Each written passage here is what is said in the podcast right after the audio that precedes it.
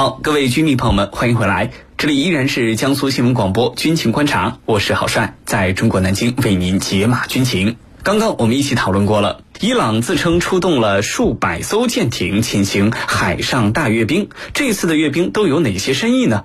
那么在下半段节目，我们将继续关注朝鲜公布未来重点武器装备发展规划，释放了哪些信号？我们的军事评论员稍后将会为您详细解读。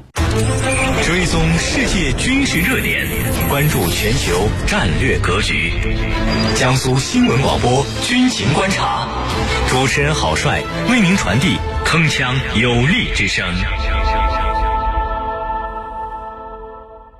今天的军情观察，我们邀请到的两位军事评论员分别是军事专家陈汉平教授和军事专家袁周教授。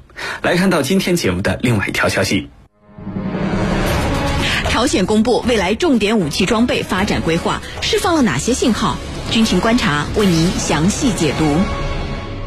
根据环球网报道，朝中社九号刊载了朝鲜最高领导人金正恩在劳动党八大做的报告全文，其中就提及在过去五年朝鲜在武器装备领域取得的成果，以及下一步将研发核潜艇、高超音速滑翔导弹、发射军事卫星等等未来的发展规划。这些规划格外引起了外界关注。那么，这次朝鲜方面公布的武器装备发展规划释放了哪些信号呢？接下来，郝帅邀请军事评论员和您一起关注。袁教授，朝鲜在过去的五年里，他在武器装备领域都取得了怎样的一个成果？这次公布的武器装备发展规划又有哪些特点值得咱们关注呢？请袁教授为我们分析一下。好的。呃，朝鲜呢，过去五年里啊，依旧在他的先军政治的原则指导下，呃，优先发展军事力量建设。那么在武器装备领域呢，也的确取得了不小的成绩。呃，具体而言呢，可以概括为三句话，呃，叫做战略武器有突破，常规武器有进步，呃，新式武器有研发。呃，首先呢，在战略武器层面啊，呃，朝鲜的十八大报告的第一部分呢，就非常明确的呃指出了朝鲜在核技术上。得到了进一步的高度提升，实现了核武器的小型化、轻量化、规格化、战术武器化的发展，成功研制出了大型的氢弹。今年朝鲜举行的七十五周年国庆阅兵式中啊，还展示了一款大型的洲际导弹。那么该导弹呢，呃，据说还具备了分导能力，可以携带分导式多弹头。呃，这对于朝鲜而言呢，导弹技术也是一个重大的突破。此外呢。朝鲜还在国庆阅兵中展示了一款潜射弹道导弹，呃，北极星四型导弹。呃，这不仅啊表明了朝鲜在潜射弹道导弹技术领域的新成就，而且隐喻着朝鲜实现了潜艇建造方面的新突破。至少呢，它可以建造四到五千吨级的新型弹道导弹潜艇了。呃，否则呢，这么大的北极星四型导弹呢，根本放不下去。那么第二个方面呢，就是常规武器方面有了新的进步。近年来啊，朝鲜在重视这个核武器、导弹这样的战略级武器的发展的同时呢，也没有忘记常规力量的建设。可以说，常规武器实现了一个大跃进式的发展。从朝鲜最新一次的呃阅兵中呢，我们也可以看出，朝鲜的大型火箭炮、新式坦克、轮式装甲车都一一装备。那么一改以往我们对朝鲜武器老旧的这种形象。那么第三个方面呢，就是朝鲜还在积极研发新式的武器。那么主要的就是核潜艇和超高音速武器，在这过去的五年里呢，朝鲜类似的项目啊，应该已经上了。其中呢，高超音速武器估计啊，呃，就是呃朝鲜版的伊斯坎德尔导弹。那么主要呢是在研发超过呃五倍音速的这种呃超音速导弹，呃，以有效的突破美国部署的导弹防御系统。那么朝鲜的核潜艇呢，呃，也是在研发过程当中。当然。朝鲜首要的目标呢，应该是研发出具有核动力装置的核潜艇，呃，下一步呢，才可能是呃携带核弹头的核潜艇。呃，此外呢，朝鲜还加大了无人机、侦察卫星等侦察设备的研发力度。那么这些军事装备的研发，呃，在这次朝鲜领导人公布的武器装备发展规划中呢，都得以体现，呃，表现出了较强的前瞻性、计划性和可完成性的特征。那么是朝鲜稳步推进其武器装备现代化、信息化的一个指导性文件啊，主持人。好，谢谢袁教授。朝鲜方面公布的未来重点武器装备发展规划，引发了外界很大的关注。那么，朝鲜为什么要主动公布这些规划呢？对于外界而言，又释放了哪些信号？请程教授为我们解答。这一次啊，朝鲜决定要发展自己的这个呃武器规划，提出自己的武器规划。那么是在什么样的情况下提出来的？是金正恩在八大报告里头提到的，是这个今后朝鲜国防工业的核心构思和重大的战略任务。那么里面提到了哪些内容啊？我觉得，呃，一个方面他提到的就是呃高度重视核技术。他在报告里头还提到，要进一步推动核武器的小型轻量化，还有呢武器的战术化。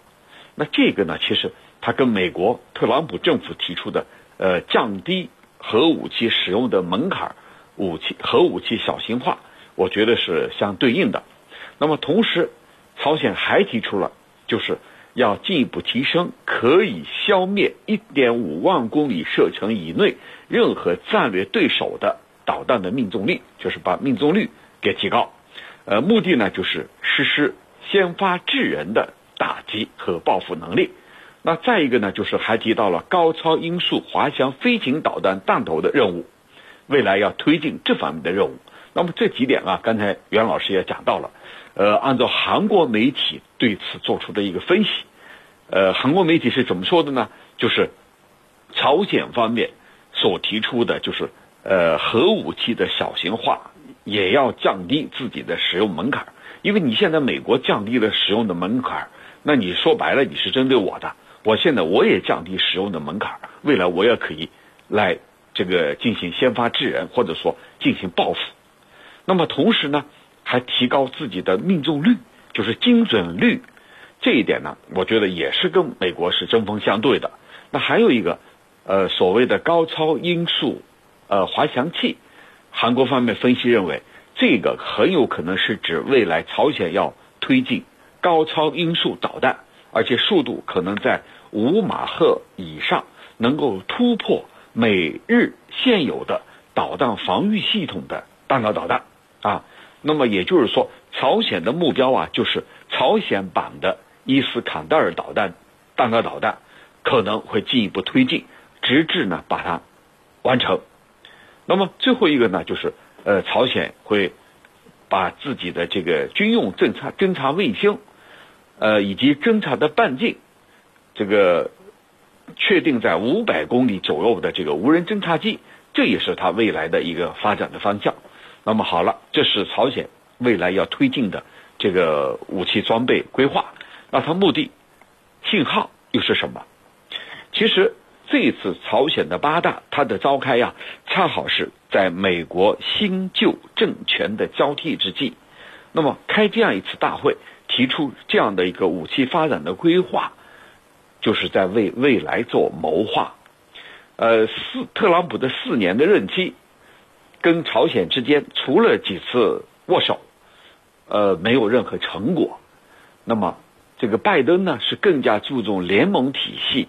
来应对危机的一个总统是一个建制派，那对朝鲜来说，有可能重新回到以往奥巴马时期的半岛政策。那既如此的话，对朝鲜来说，一方面，他要对未来的半岛局势的变化，美国对朝政策的变化做好准备啊。不管你怎么变，我先做好准备。第二个呢，就是给即将赴任的、即将就任的拜登，要这个。确定一个，呃，我是就是我朝鲜先入为主，就未来我就这样了，你看着办，你该推出什么样的对朝政策，你看着办。那朝鲜啊，在这个时刻，我觉得他就是要释放两种信号啊。既然半岛问题没办法解决，呃，在特朗普时期没办法解决，那到了你拜登，你该怎么办？我先把我该我该做的我做好，我该做的我准备好。那未来，在这个前提条件下，我跟你谈判，那我就有了很雄厚的资本。换句话来说，我以这个不变啊应万变，我先把我自己的事情做好，把我自己的实力夯实增强。那下一步你怎么变，我就不怕了，至少会增加我谈判的资本。这是朝鲜要释放的重要的信号。因此。在这个时刻，朝鲜提出了一系列的武器规划，我觉得用意就在这儿。主持人，好，谢谢程教授。在朝鲜这次的发展规划之中，还提到了说啊，要研发核潜艇、军用卫星，同时呢，还要研发高超音速滑翔导弹。呃，那么朝鲜目前在这些领域的研发能力如何呢？未来它的研发前景又是什么样子？请袁教授为我们做一个预判。好的，呃，朝鲜在此次公布的武器发展规划中呢，重点提及了要研发高超音速导弹、呃核潜艇以及军用卫星这三个项目。那么目前呢，很多媒体啊，其实并不看好朝鲜目前公布的这三个项目，因为他们不看好呢朝鲜的军工研发能力，特别是呃韩国媒体认为朝鲜啊，呃在短时间内肯定无法完成上述项目。呃，我的观点呢却是恰恰相反，我认为啊，朝鲜非常有可能呃实现上述新式武器的实验。那么朝鲜公布的这个呃武器发展规划，其实并非天方夜谭。呃，完全是有可能实现的目标。那么，呃，实际上我们知道，朝鲜的军工科研能力其实并不弱，呃，甚至说啊，可以超出了多数人的想象。呃，我们大多数人印象中，朝鲜啊都是呃带着非常神秘的色彩。那么，对朝鲜的军工研发能力呢，呃，也是知之甚少。但是，今年朝鲜在国庆七十五周年举行的夜间大阅兵中呢，呃，让我们大吃一惊。那么，一件件新式的武器啊。完全刷新了我们对朝鲜军队的固有的印象。由此可见，朝鲜近年来大力发展军工产业，呃，是获得了巨大的进步的。那么，军工产业啊，实际上在朝鲜被称为第二经济。呃，由此我们也可以看出朝鲜对军工科研的重视。呃，稳步发展的军工科研能力，呃，应该说是朝鲜呃研发新式武器的一个良好的基础。当然。对朝鲜而言呢，上述军工研发的过程一定不会一帆风顺，呃，朝鲜会面临着各种各样的困难。首先是资金投入的问题，朝鲜长期以来我们知道受到美国的制裁，经济基础呢是相对薄弱的。那么对于朝鲜而言，研发这么多先进的军事科技，呃，那么还是呃需要继续勒紧裤腰带过紧日子，要把大量的资金啊，呃，投入到军事科研研发中。那么这一点对朝鲜而言呢，呃呃。它对它的经济来说，呃，无疑呃影响是比较明显的。那么其次呢，就是技术的瓶颈问题。呃，无论是核潜艇技术还是高超音速武器技术，呃，都是呃高难度的这个军事技术，对朝鲜而言呢，呃，都有很大的难度。那么具体朝鲜目前对这些技术掌握到什么程度，实际上外界是不得而知的。不过呢，既然金正恩当众宣布有这样的武器研发计划，呃，应该说朝鲜还是具备了一定的基础的。只不过呢。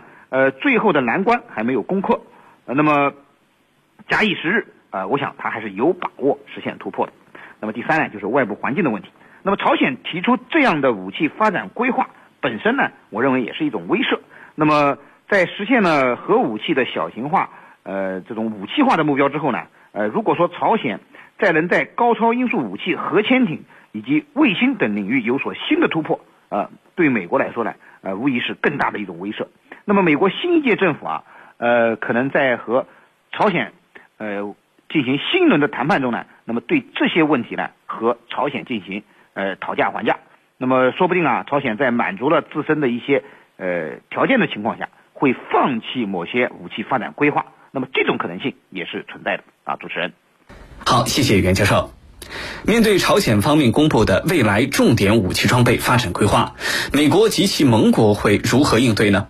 美国会不会因此就继续的加大对朝鲜的制裁以及技术封锁的力度？请程教授为我们分析一下。好的，至于朝鲜的这种呃公布的新的武器规划，盟国美国和盟国怎么去应对？虽然呢，他刚刚提出了这些计划，他们的应对呢？啊，还没有开始。那我认为啊，其实对于未来的走向啊，是可以做出一个判断的。首先，我们对韩国文在寅政府来说，文在寅政府啊，他和这个他的前任是不一样的。他采取的是一个呃推进半岛和平，一个亲中疏美的这样一个做法啊。我们可以看这几年，韩国基本上是这样的，和美国的这个分摊经费也谈不拢。啊，其实它的重心啊，还是放在自己的周边。那么对韩国来说，如果朝鲜真的在这方面迈出实质性的步伐，那对文在寅政府的这种推进半岛和平啊，是一大挫折，一个打击。那对文在寅政府来说，到底该怎么办呢？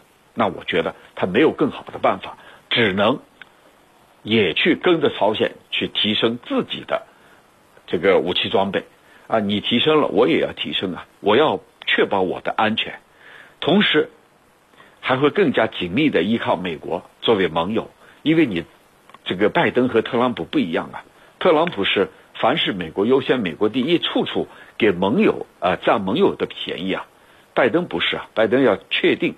要强化盟友体系，那这样一来的话，我得依靠你美国。同时呢，对于驻韩美军的分摊，这个经费的分摊，我认为会起到一个推动的作用，对吧？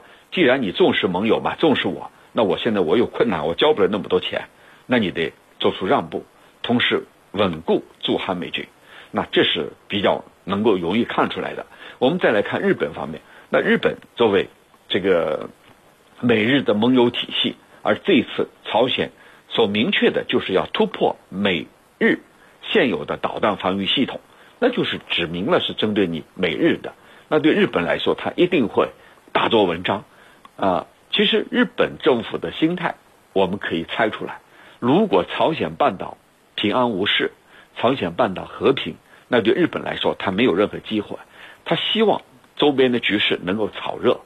周边的局势不稳定是日本乐意看到的，因为这有利于他推翻和平宪法，有利于他在军国主义的道路上继续迈出更大的步伐。这是日本的右翼政府所乐意看到的。所以，朝鲜的这个举动，我觉得他会充分利用，绝不会放弃这样好的一个时机。那对美国来说，拜登现在还没有就任，拜登就任美国总统以后。该怎么去应对朝鲜问题？那么，像特朗普这个不按规则、不按常规、不按常理出牌的人，就是跟金正恩握了几次手啊。那么，达到了什么实际效果吗？没有。虽然半岛局势一时半会儿是稳定了，但是并没有实质性的进步啊。你特朗普所寻求的、所追求的，完全是那种选举政治啊，是为了选举而采取的行动啊。那对拜登来说，我认为他会有一系列的这种对朝的这个政策。那首先，拜登上台以后，他肯定把国内的局势要稳定，要弥合国内民众的分歧和民众心态的撕裂。最近不有一个消息吗？呃，母女两个反目成仇啊，就是因为到底支持谁，到底是否赞成在冲击国会的举动，反目为仇。那么未来下一步，拜登的重心他一定是放在国内的。朝鲜问题往后靠一靠，因为先把国内稳定住，才能腾出手来去处理这个外交的事务。